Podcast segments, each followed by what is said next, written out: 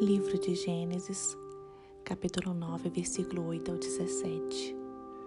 Então Deus disse a Noé e seus filhos: Confirmo aqui a minha aliança com vocês, seus descendentes e todos os animais que estavam com vocês na embarcação, as aves, os animais domésticos e os animais selvagens, todos os seres vivos da terra. Sim, confirmo a minha aliança com vocês.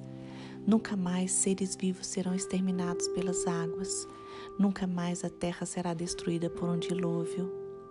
Então Deus disse: Eu lhes dou um sinal da minha aliança com vocês e com todos os seres vivos para todas as gerações futuras. Coloquei o arco-íris nas nuvens. Ele é o sinal da minha aliança com a terra. Quando eu enviar nuvens sobre a terra, nelas aparecerão o arco-íris e eu me lembrarei da minha aliança com vocês e com todos os seres vivos.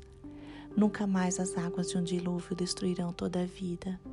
Ao olhar para o arco-íris nas nuvens, eu me lembrarei da aliança eterna entre Deus e todos os seres vivos da terra. Então Deus disse a Noé: Este arco-íris é o sinal da aliança que confirmo com todas as criaturas da terra. Irmãos, quem nunca parou para admirar aqueles arcos coloridos? Após uma chuva forte. Quem nunca parou para admirar o arco-íris no céu? O arco-íris, ele desaparece tão rapidamente quanto surge, mas por um breve momento ele alegra o nosso coração. O arco-íris, ele nos lembra também o nosso ancestral Noé, a quem após o dilúvio Deus fez uma promessa de que jamais voltaria a destruir a terra por meio das águas. O dilúvio na época de Noé ocorreu quando todas as fontes subterrâneas de água jorraram da terra e a chuva caiu do céu em grande tempestade, como diz Gênesis 7, versículo 11.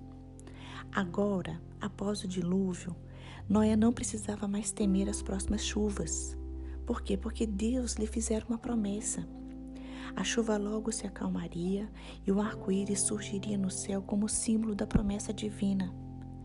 Hoje podemos olhar para o céu, para o arco-íris e lembrar que Deus sempre cumpre suas promessas.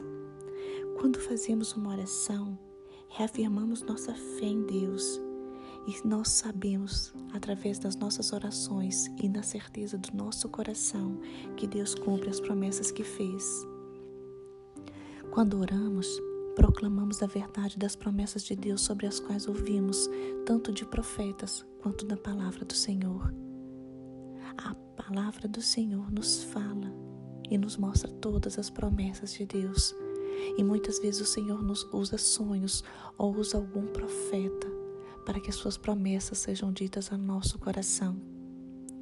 Quando estamos orando, nossa crença em Deus se fortalece e temos a certeza de que Ele não nos abandona e nunca nos abandonará.